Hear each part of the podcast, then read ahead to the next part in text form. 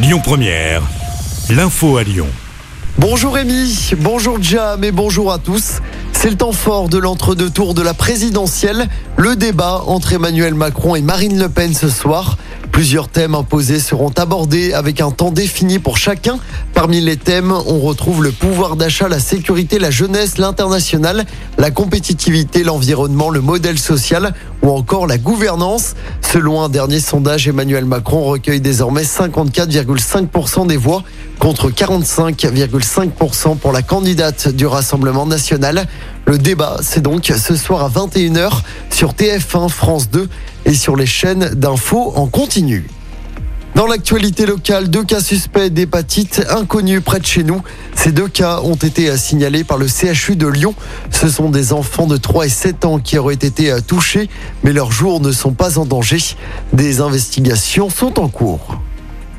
Le maire de Mions menacé par un homme armé d'un couteau. Ça s'est passé mardi soir sur le parvis de la mairie. Un individu alcoolisé a voulu s'en prendre à Claude Cohen. L'homme a rapidement été maîtrisé et désarmé par deux adjoints de la ville. Les forces de l'ordre sont ensuite arrivées pour interpeller l'individu. Il a été placé en garde à vue. Une intervention inédite et périlleuse hier à Pierre Bénite.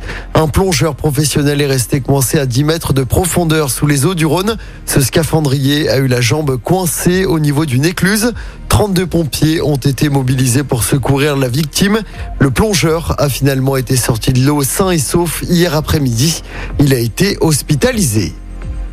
On passe au sport en football. L'OL doit confirmer dès ce soir en championnat après leur très large victoire face à Bordeaux dimanche, les Lyonnais se déplacent à Brest pour le compte de la 33e journée de Ligue 1. Il reste 6 matchs à l'OL pour décrocher une qualification pour l'Europe la saison prochaine. L'OL est actuellement 8e à 4 points de la 5e place. Pour ce match, l'entraîneur lyonnais devra faire sans Anthony Lopez, Jérôme Boateng, Tanguy Ndombele ou encore sans Jason Denayer. Brest-Lyon, coup d'envoi du match à 21h.